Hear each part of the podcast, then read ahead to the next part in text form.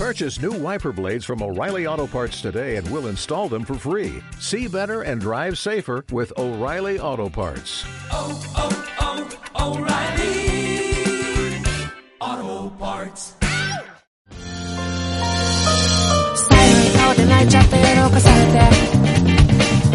Bienvenidos a todos y a todas a KDJ Podcast. Bienvenidos una vez más a Konichiwa desde Japón. Retomamos esta sección mensual para todo aquel o aquella que lo desee para ponerse al día con todo aquello que pasa en Japón con algo más de media hora que es lo que suele durar este programa. Empezamos con la ronda de noticias express leyendo los siguientes titulares.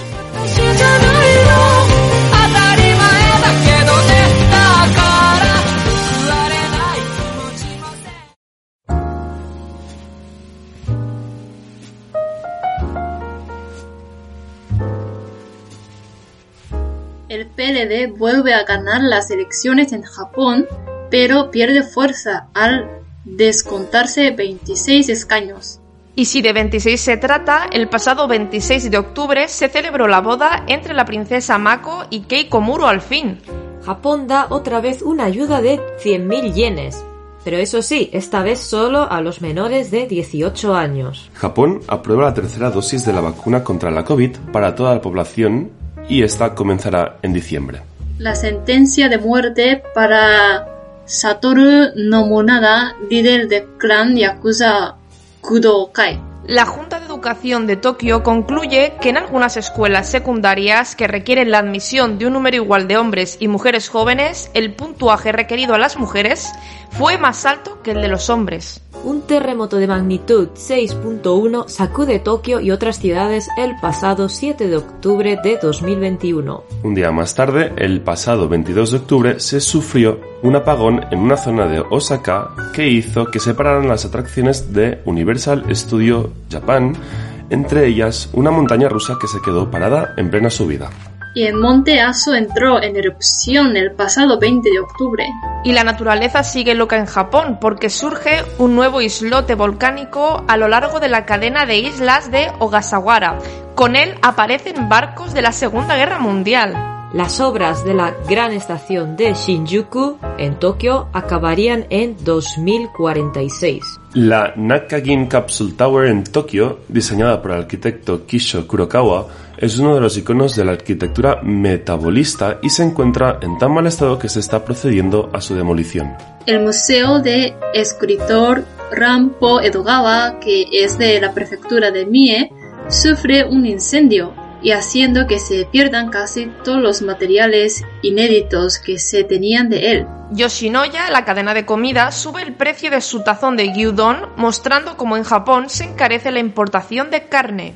El compositor de Dragon Quest, Koichi Sugiyama, falleció a los nue- 90 años. Muere Shirato Sen- Muere Shirato Sanpei, el mangaka que retrató a los oprimidos durante el Japón feudal y que fue un icono del marxismo-comunismo japonés. Y otra vez Haruki Murakami perdió el Nobel de la Literatura frente al tanzano Abul Razak Gurnah, no sé si lo he pronunciado bien.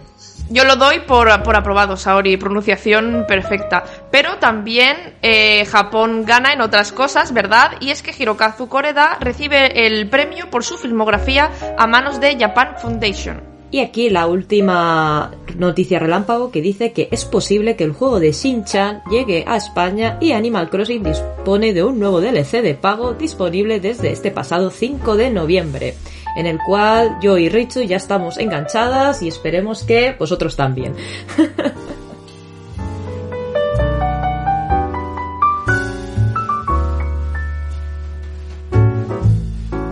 Vale, pues estos son los titulares que hemos querido destacar para este, este mes de noviembre. Y si hay alguno que os haya llamado la atención, pues obviamente lo podéis comentar aquí en la cajita de los comentarios para que tengamos un pequeño debate entre todos. Dicho esto, pasamos al cuerpo del programa donde cada una de nosotras explicará la noticia que haya elegido para poder divagar más a fondo sobre el asunto en cuestión. Pero antes de seguir, os comentamos algo y es que tenemos nuevo patrocinador. Seguramente ya lo habréis imaginado por algunos de nuestros posts más recientes en redes sociales, pero queríamos esperar a este primer programa de noviembre para deciroslo oficialmente. Hemos comenzado una colaboración con GoGo Nihon. GoGo Nihon es una agencia de estudios en el extranjero que te ayuda a aprender japonés en Japón. Hay muchas escuelas de idiomas diferentes en Japón y es muy difícil tener una idea de cómo son eh, si no puedes visitarlas. Es por ello que el equipo de GoGo Nihon te informará sobre qué escuela es la más adecuada para ti en función de tus objetivos y necesidades. Y también te ayudará con la solicitud de visa de estudiante, la cual es complicada y responderán todas tus preguntas sobre vivir y estudiar en Japón como tu asesor personal. Todo esto de forma gratuita ya que Gogo Nihon obtiene comisiones a través de sus socios. Echa un vistazo a gogonihon.com y escríbeles a través de su formulario de contacto, el cual os dejaremos en la caja de descripción. Aprovechad ahora que empezarán a abrir las fronteras para estudiantes en Japón. Y ahora sí, retomamos las noticias.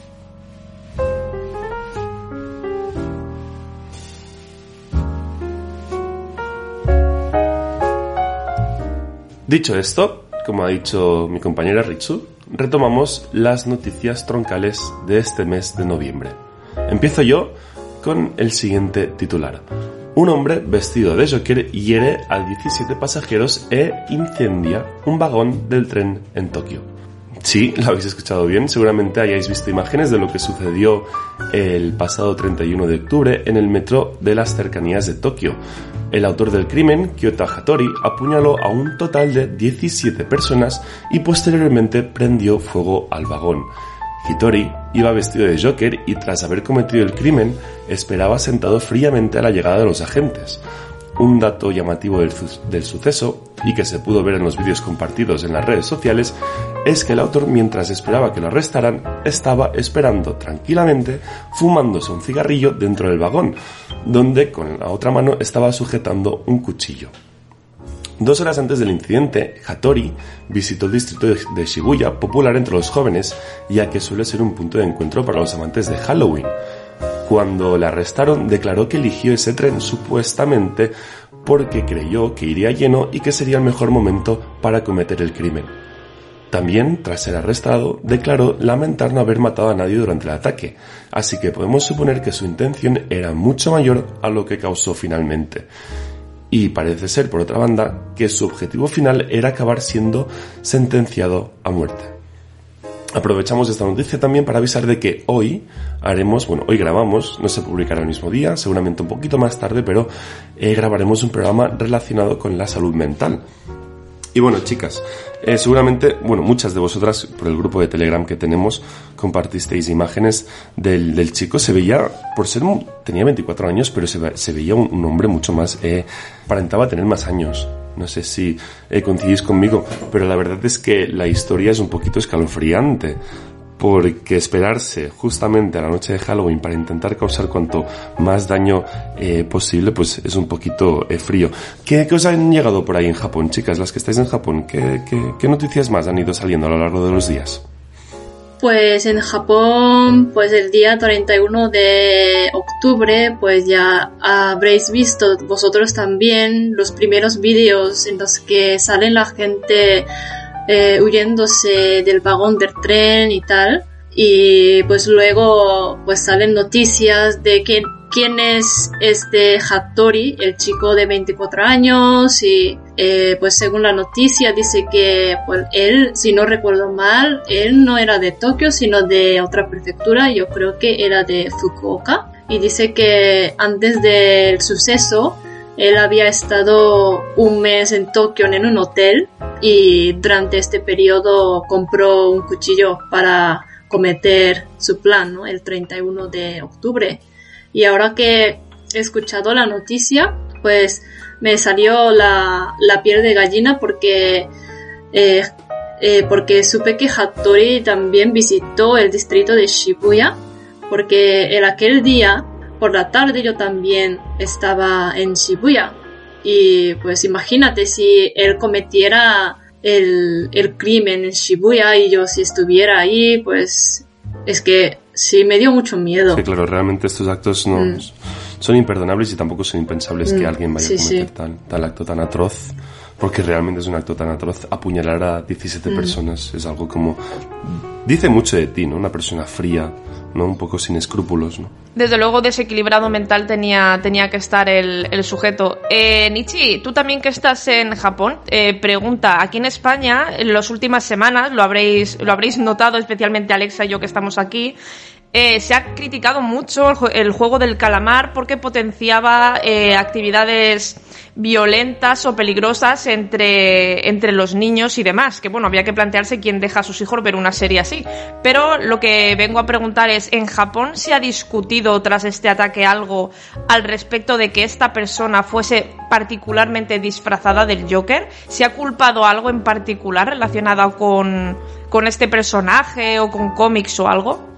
No exactamente, no, no lo han relacionado para nada eh, con ningún tema sobre, bueno, cómics o simplemente, bueno, eh, por desgracia esto, bueno, siempre se habla de que Japón es un país muy seguro y en cierta medida lo es.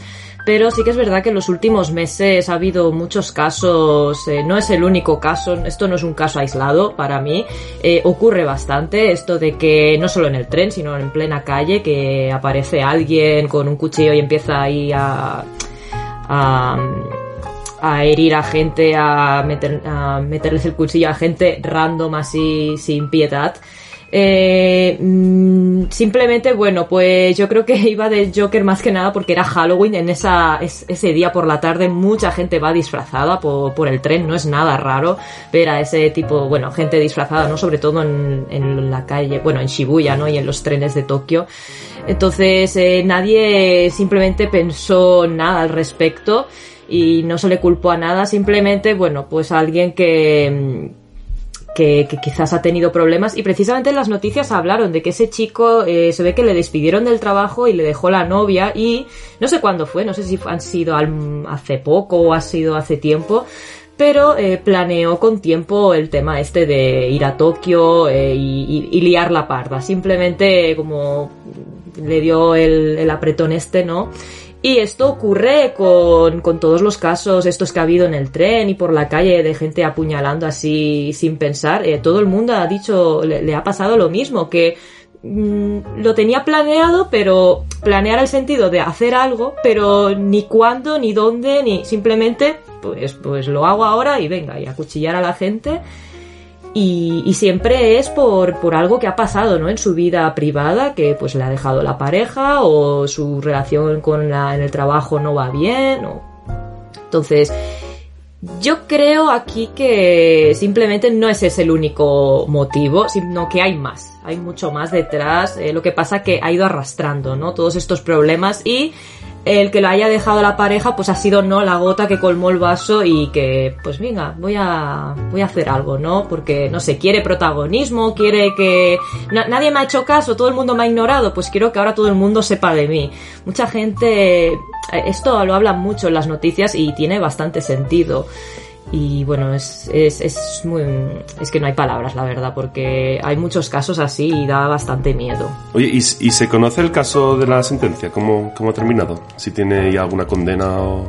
No, no han dicho nada aún. Aún no a, a punto de empezar. O, Sí, tarda, dar- tarda días esto, o incluso semanas. Sí, aún están investigando. Aquí en España hay casos que están abiertos al público, es decir, que se, que se admite pues que asista a cierto público. En Japón puede ser que al fin y al cabo este caso pues pase a ser, como ha sido tan polémico, pues que se abra al público y que dejen a, propios eh, ciudadanos asistir al, al, juicio y tal, o, o o normalmente esto se trata de forma eh, privada y confidencial hasta que sale el veredicto.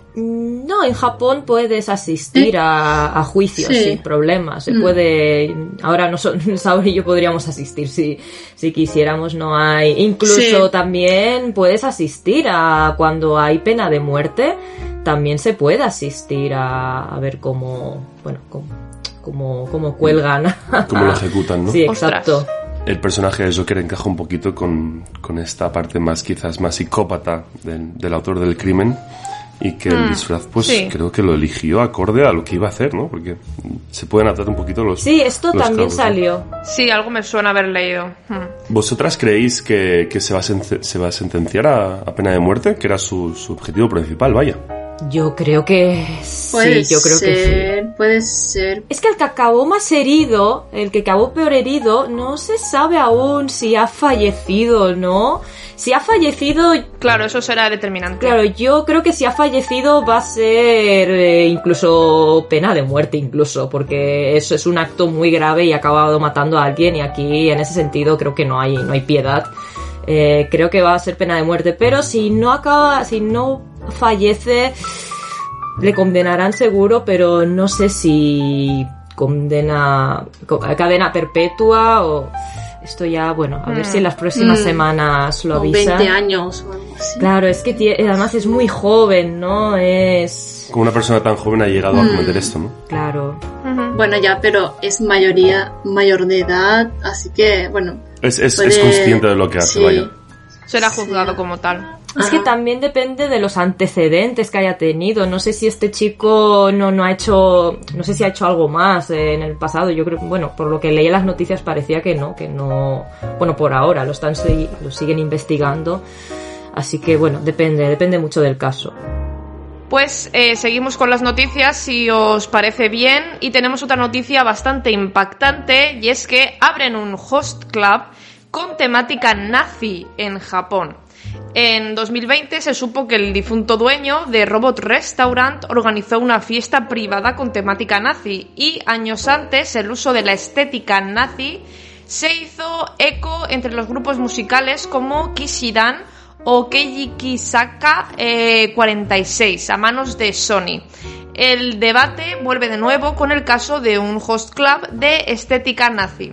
Eh, un host club, para quienes no lo sepáis, es un espacio de ocio nocturno eh, que en Japón se conoce como los Kiabakura, donde te puedes tomar un- una bebida alcohólica con eh, pues hombres guapos o mujeres guapas. Y tal como comentaba, el portal web Vice respecto a este tema decía así. El club Unfair abrió sus puertas el domingo en la prefectura de Osaka, pero las cosas rápidamente salieron mal cuando aparecieron fotos que mostraban al personal con uniformes que se parecían a los del ejército nazi alemán, los de la SS, brazaletes con esvásticas e incluso botellas de champán con cruces gamadas. La empresa matriz del club, Host X Host, cerró el establecimiento y pidió disculpas después de que Campaign Against Antisemitism, un grupo británico sin fines de lucro, calificó al club de repugnante. Dentro de la Organización Judía Mundial de Derechos Humanos, Simon Weisenthal eh, Center tuiteó. Se supone que las mujeres japonesas se sienten atraídos por estos hombres disfrazados de asesinos nazis de la SS, por la profanación vil de la memoria de 6 millones de judíos, Ana Fran, víctimas del holocausto nazi. Recordemos que esto ocurre además en un momento muy próximo a los comentarios antisemitas del director de la ceremonia de apertura en los Juegos Olímpicos, Kentaro Kobayashi, por unas bromas sobre el holocausto judío. Un evento en el que también destacó la presencia del ya fallecido compositor de Dragon Quest, Koichi Sugiyama, quien también tenía opiniones extremo derechistas respecto a Japón en la Segunda Guerra Mundial. Aquí el debate que os propongo a, a los que nos estáis escuchando y a mis compañeros, ¿por qué no es tanta, o sea, por qué, perdón, no es extraña esa fijación por la estética nazi en Japón y cómo debemos percibir estas actitudes teniendo en cuenta que Japón fue un aliado de la Alemania nazi? ¿Es desconocimiento o frivolidad? Eh, viendo las imágenes yo creo que es totalmente desconocimiento porque realmente yo estoy, estoy viendo las imágenes que están compartidas aquí en, en Twitter y los chicos que llevan el, el uniforme en cuestión están posando como si fueran pues jóvenes idols y creo que realmente no son conscientes de, de lo que llevan puestos ¿no? y de lo que significó esto en su tiempo. A mí me parece algo muy frío que se le dé voz y que se creen temáticas de este tipo, de este, de este estilo, perdón, lo encuentro algo misógino. O sea, eh, ¿en qué punto de tu vida crees que esto va a ser una buena idea de negocio? ¿Y en qué punto de tu vida también crees que esto pues no va a ser cuestionado y vas a estar en el foco de, de la atención por, por el mero hecho de, de llevar esta estética? No sé. No sé si habéis visto las imágenes, chicas, pero me parece que incluso es ridículo. Voy a ver. ah. Sí, sí, sí lo he visto. Yo opino igual que Alexa, esto es puro desconocimiento y además mm, creo que mm, no, no solo con desconocimiento, sino es que los mismos japoneses también, no, todos, estoy aquí también generalizando un poco, pero mm, es cómo explicarlo. Creo que tienen como mucha mucho orgullo de su historia, a pesar tanto de las cosas buenas como de las cosas malas, están muy orgullosos, incluso mm, gente que también era héroes de guerra, ¿no? Eh, eh, en ciertas épocas, ¿no? En plena guerra de Japón, o sea, en la era Edo y tal, o sea, por ejemplo, igual que los extranjeros, ¿no? Tenemos como ese, ah, mm, ¿cómo explicarlo? Es, ese elogio, ¿no? Por, los samuráis y, oh, qué guay, pero en realidad es gente de guerra. Entonces, eh, creo que viene un poco por aquí, ¿no? Que lo quieren un poco Mm. com- comparar, eh, tienen este desconocimiento y, y tienden a comparar lo los maravillosos samuráis con los maravillosos nazis y es como Claro. que no tiene nada que ver una cosa con la otra. Eh, no se puede comparar. eh, yo, yo creo que lo han hecho con, e- con ese sentido, ¿no? No simplemente que No habían otros, otros intereses y propósitos más que el hecho de ponerse Exacto. este... Es que además creo que en Japón, bueno, que, que lo confirme Saori, pero es la, es la sensación que me da, sobre todo, bueno, he, pre- he preguntado, ¿no? A japoneses a veces sobre el tema historia, que no estudian mucho sobre la historia, bueno, de la Alemania nazi y tal, y piensan que, bueno, mm, no sé cómo explicarlo, que, que es como, bueno, lo pasado, pasado está y ya está. Y que bueno, que en ese sentido me parece una buena forma de pensar, pero no, no hay que olvidar tampoco, ¿no? Ciertos, ciertos temas, ¿no? De, más que nada para que no vuelva a ocurrir. Y creo que, bueno, pues que no se enseña lo suficiente, ¿no? La, la gravedad del problema, ¿no? En aquella época, qué es lo, qué, fue, qué fue lo que, o sea, ocurrió esto y qué, y qué fue el resultado, ¿no? Creo que no lo enseñan bien, o al menos en el tema de toda la historia esta eh, de la, bueno, Primera, Segunda Guerra Mundial en Europa. No sé si Saori opina lo mismo que yo. Sí, estoy completamente de acuerdo y eso es lo que iba a comentar. Porque no sé si en Europa hasta cuánto nivel se enseña esta tragedia de pues la de lo de Nazi, pero en Japón pues apren- aprendemos muy poco. En, sale una solo en una sola página de historia del mundo eh, de la clase de historia y pues pues sí que hemos aprendido qué pasó y sabemos eh, el diario, diario de Ana Frank y, y tal, pero eh, pues no sabemos cómo se vestía eh, los de Nazi y tampoco creo que mm, muchos japoneses sa- saben que Japón era un país alianzado con Alemania durante la Segunda Guerra Mundial. Y es por eso que este desconocimiento causó este problema. Yo al menos en el instituto, eh, esto es súper interesante porque creo que también entre comunidades autónomas hay mucha diferencia. Yo en mi instituto al menos la di un montón la Segunda Guerra Mundial. Lo que no di nada, que era una vergüenza en mi opinión, era el franquismo. Que es curioso porque ahí hay un paralelo con Japón, ¿no? O sea, en España no damos, perdón, no dábamos, en España no dábamos mucho el franquismo en clase, al menos hace 10 años cuando yo estaba en el instituto. Y de la misma forma en Japón no, daba- no dan mucho por lo que comenta Saori el tema del imperialismo japonés durante la Segunda Guerra Mundial. Y es gracioso porque es nuestra historia más directa. O sea, es, es, es cabreante ante todo porque nos estamos dejando un, un espacio histórico de proceso importantísimo para nuestro país. Y también es cabreante porque es insultante para las personas que sufrieron lo que sufrieron durante este periodo por parte de nuestra propia nación. Es bastante eh, preocupante para mí el caso de que Japón, siendo aliado de la Alemania nazi, tenga tan poca esa época tenga tan poca presencia en los libros de texto. Y yo sí que creo que es mayormente desconocimiento, es decir, cuando yo los veo en las fotografías es que son eh, una ridiculez de fotografías, te das cuenta de que lo hacen, se nota mucho, ¿no? Por la estética, por lo que ha dicho Nietzsche, de esa idea de idealización militarista, quizá en ese sentido de, mm, de autoridad frente a las mujeres, por esa posición de soldados o no sé qué. Pero también siento que tiene que haber un mínimo de frivolidad eh, si tenemos en cuenta que para buscar todo eso, todos esos elementos, utilizarlos y aplicarlos a un, a un café o a un club, tienes que hacer investigación. Y si haces investigación e ignoras toda la retalía de información que te va a salir de lo que fue el régimen nazi, ahí el que está siendo frívolo eres tú, aparte del desconocimiento. O sea que es una, es una cosa delicada. Totalmente. Yo espero que este, en este sentido eh, cambie, cambie la educación, porque wow. Vamos con la siguiente noticia acerca de la educación y dice así.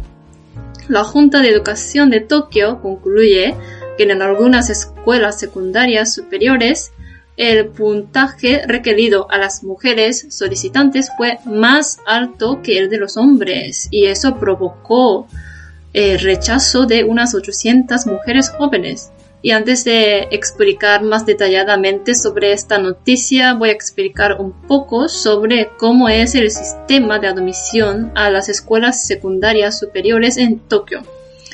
Y es que desde 1950 eh, existe este sistema. Tokio introdujo el sistema en que permiten entrar el porcentaje equitativo de hombres y mujeres es porque en Tokio la verdad es que existen tres tipos de escuelas que son Kyogaku, es decir, escuelas don- donde tanto hombres y mujeres pueden entrar, Yoshiko, que es escuela para mujeres, y Danshiko, escuelas para los hombres. Y en Tokio había muchas escuelas para mujeres y muy pocas para hombres.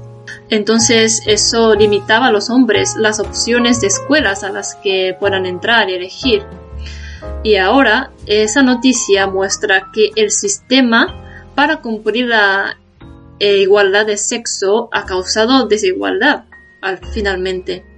Porque hubo unas 800 mujeres que no pudieron aprobar el examen de entrada solo por no haber superado el puntuaje requerido a las mujeres, aunque el de hombres lo superaban.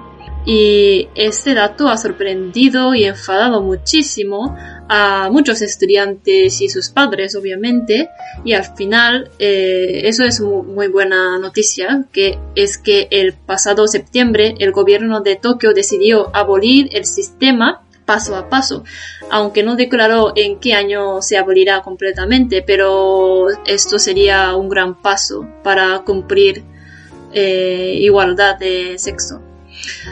Bueno, lo cierto es que esta noticia eh, no es la primera que muestra desigualdad de sexo en educación japonesa, y es que hace algunos años también hubo polémica en una universidad médica en que limitaban la admisión del número de mujeres intencionalmente.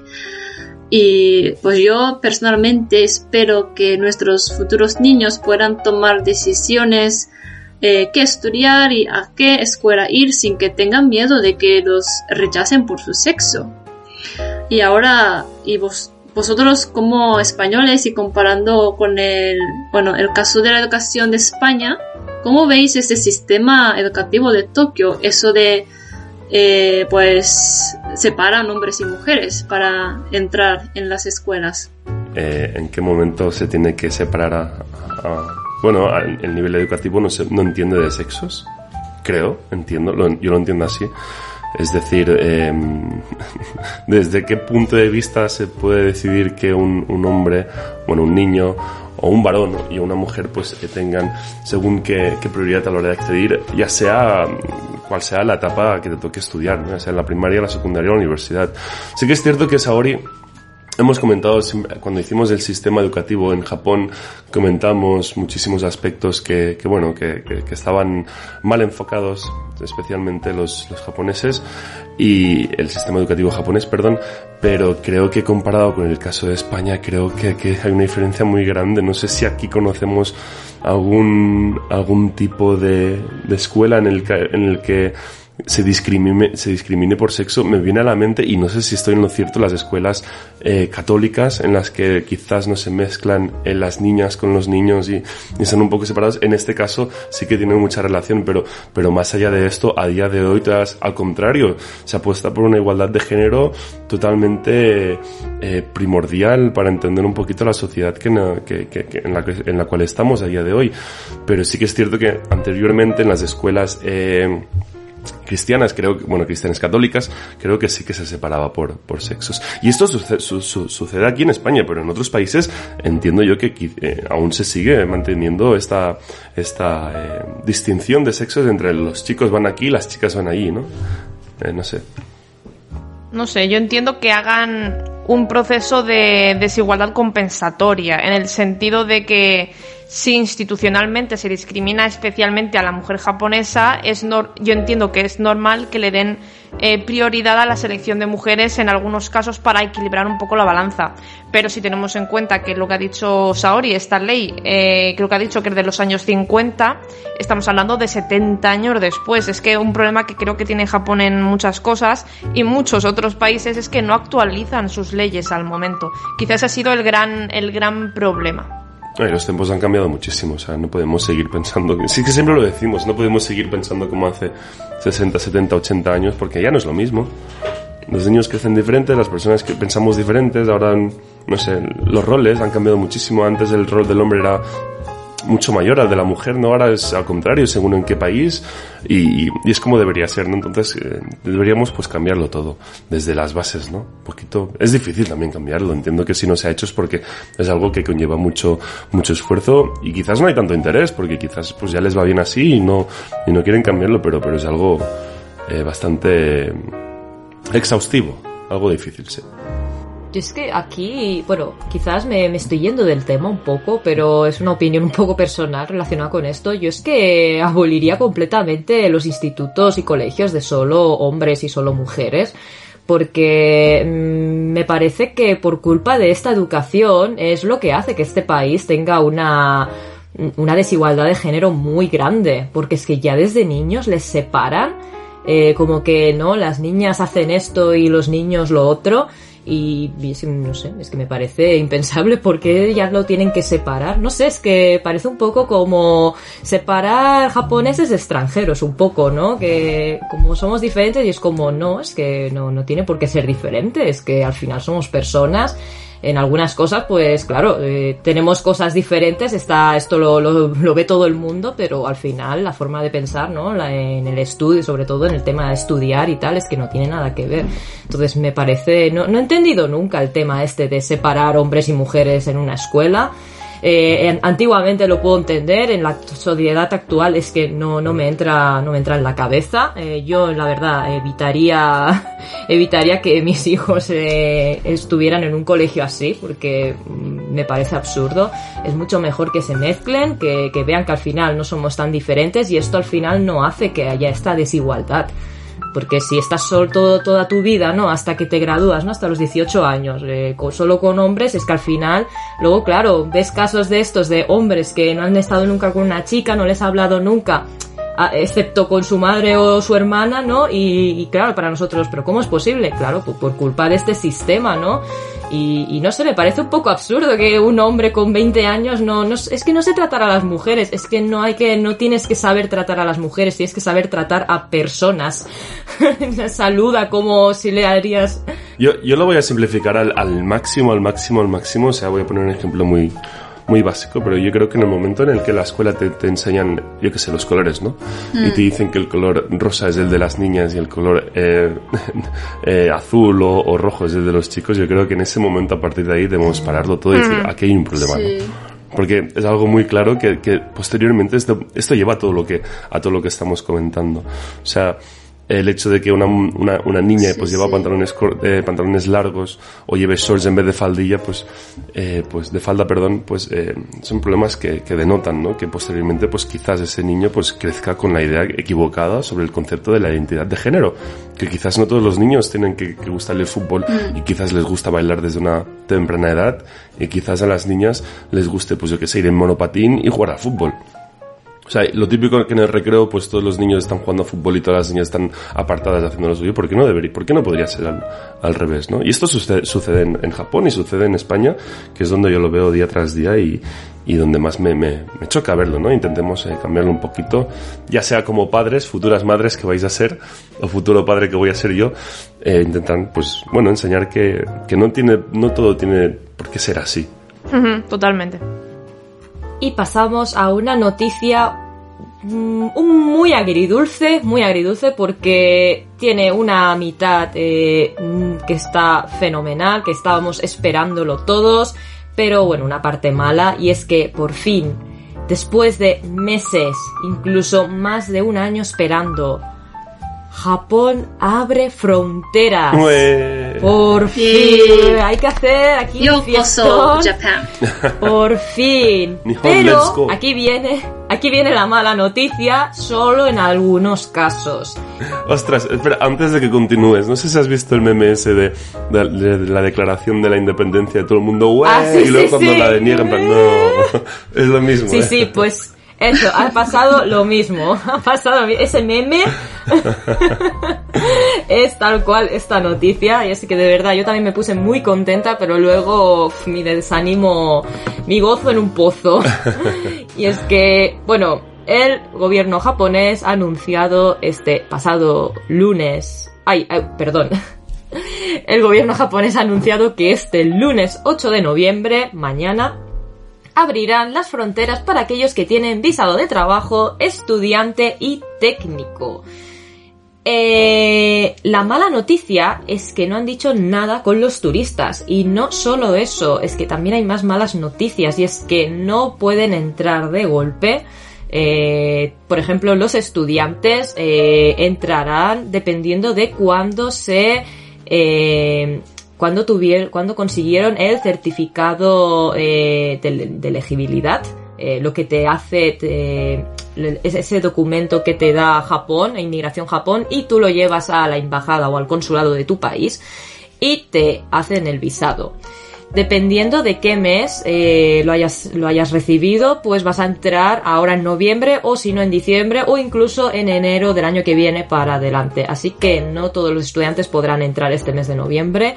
Van a, van a entrar mm, poco a poco y hasta febrero más o menos no podrán entrar todos. Así que un poco de malas noticias aún porque tendrán que esperar a algunos estudiantes un par de, par, tres de meses más.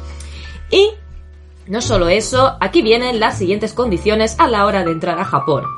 Para aquellos que entren al país con visado de trabajo y estén en Japón por un periodo corto, lo que sería por ejemplo un viaje de negocios, se les exigirá una cuarentena de tres días, mientras que aquellos que entren con un visado de trabajo que esté en Japón por un periodo largo, como por ejemplo fue en mi caso, ¿no? Que recibí un visado de trabajo para estar un año o dos o tres, eh, en esos casos está aún por decidir cuántos eh, días. Seguramente eh, los dejarán a 10 días, que es lo que actualmente les piden también a los estudiantes y técnicos. Y es que a los estudiantes y técnicos es eso, se exige 10 días de cuarentena, mientras que los de viajes de negocios solo 3. Personalmente me parece bastante absurdo, pero bueno, así son las normas aquí. Y, eh, y buenas noticias para eh, japoneses y residentes extranjeros en Japón que viajen al extranjero. eh, pueden, cuando vuelvan a Japón, podrán hacer solo una cuarentena de tres días. Y a partir del cuarto día ya pueden ir libres. Eh, en este caso es eso, viajes de negocios eh, japoneses y residentes extranjeros, tres días, estudiantes y técnicos, 10 días de cuarentena. Actualmente, eh, bueno, ya han confirmado, mañana ya abren fronteras, empezarán a venir los primeros eh, estudiantes, técnicos y, bueno, gente de, business, que gente que viene a trabajar en Japón. Y eso sí, aún no está muy claro cuántos PCR son necesarios y cuán- qué número, qué número máximo de personas va, pueden entrar por día, si deben hacerlo en un hotel o no. Esto aún no lo ha confirmado, eh, así que eh, si alguien nos escucha y está en este, en este caso de que va a ser va a venir a Japón como estudiante, contacta con la embajada o consulado de Japón de vuestro país, que ellos tendrán la información más actualizada posible. Y eh, la verdad es que estas medidas ya no me sorprenden nada porque porque ya a Japón la verdad es que se, siempre se le ha ido la pinza desde que ha empezado la pandemia con varias eh, medidas absurdas a mi parecer y me parece pues bastante absurdo que dependiendo de si vienes a trabajar o a estudiar pues que, cambien los días de cuarentena. Y bueno, pues aquí lanzo la pregunta, ¿qué, qué pensáis vosotros de estas medidas? Eh, y luego, ¿qué? ¿Estáis, a pesar de la noticia un poco agridulce, estáis más positivos con la apertura de fronteras? ¿Qué os parece? A ver, contadme, ¿qué, qué pensáis? Me alegra, personalmente me alegra mucho esta noticia porque, porque sabía que había muchos, mm, muchos estudiantes internacionales que estaban esperando a que Japón eh, abriera la frontera, pues eso he visto muchas noticias, he leído muchos artículos sobre este tema en periódicos, en la tele y tal. Pero lo que me preocupa es que Japón ya ha desesperado a muchos estudiantes extranjeros desde el año pasado y no sé si ahora los estudiantes se animen otra vez a ir a Japón a estudiar. Oye, ¿no había cierto rechazo por los japoneses de que no querían que, entraran otra vez los, los, extranjeros al país y tal? O eso es lo que, lo que me hice eco últimamente en las redes sociales que leí bastantes tweets de, de japoneses que no les parecía bien que se volvieran a abrir las fronteras, que volvieran a entrar pues otra vez los turistas, bueno, turistas y estudiantes, ¿no? Ya sé que algunos japoneses se quejan de que, bueno, que dicen que no quieren que entren otra vez los extranjeros a Japón, pero no os preocupéis, es un, po un, un poquito por ciento de la, toda la población japonesa. Claro. Si estáis preocupados, podéis venir a mi casa. Que será un refugio para todos los extranjeros. El problema, Saori, es que lo has dicho tantas veces ya que parece ya cierto, o sea, que me lo voy a tomar, se lo van a Sí, tomar sí. en serio. Sí, o sea, tengo dos futón para los in- invitados, pero no importa cuántos vienen. Veo 50 personas en la puerta de Saori, eh, en la puerta de la casa de Saori esperando. ¡Ábrenos! La ONG Sí, Saori. eh, Saori es muy atrevida, pero aún no ha compartido su dirección. Eso es verdad. Bueno, Muy atrevida. soy japonesa y no, no comparto mis datos personales. Que te encuentren, que te encuentren. Quien quiera, quien quiera irse con Saori, que, que se lo ocurre, que trabaje. Que busque el amor de No, pero- Saori por Saitama. me cojo la maleta, voy, eh, Saori. No me digas dos veces. Bienvenido. Yokoso. Watashi no ie. Lo, lo que ha comentado Saori, eh, bueno, y lo que has comentado también tú, Alexa, de la gente, los japoneses que se quejaban, eso de verdad es un porcentaje muy pequeño y es que en internet eh, es la, la, la gente más ruidosa, ¿no? Es, las que, es la que está ahí y parecen muchos, pero realmente es, es, es muy, es un porcentaje muy pequeño, así que eh, no, es que ni os molestéis en, comen- en comentar a esa gente, en leerles, eh, simplemente ignoradles y ya, ya, ya se cansarán, ¿no?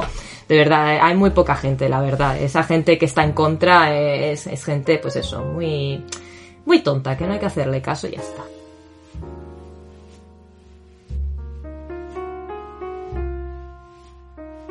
Vale, pues hasta aquí las noticias de hoy. Sin, an- sin antes eh, anunciar el ganador del sorteo de la preciosa Kokedama que teníamos, bueno, que estaba, que estábamos sorteando juntamente con Omotesando Plans. Eh, gracias por cedernos uno de vuestros productos. Seguramente que al ganador o a la ganadora le va a gustar muchísimo. Y el ganador y la ganadora en cuestión es Rafa Bueno 59 de Twitter que ha participado. Enhorabuena, vamos a ponernos en contacto contigo o si escuchas tú el programa antes que nosotros lo publiquemos, que esto es prácticamente imposible, pues eh, ya nos escribes un, un MP y, y, te, y te, te mandamos todo lo que necesitas para que te llegue el, el producto en cuestión. Omedeto. Omedeto. Gozaimasu. Qué suerte. 59-san. Sí, sí, sí. Hasta aquí el programa noticiario de- del mes de noviembre y nos vemos en el próximo mes. Jane. ¡Jane! Bye bye. Bye bye. Adiós.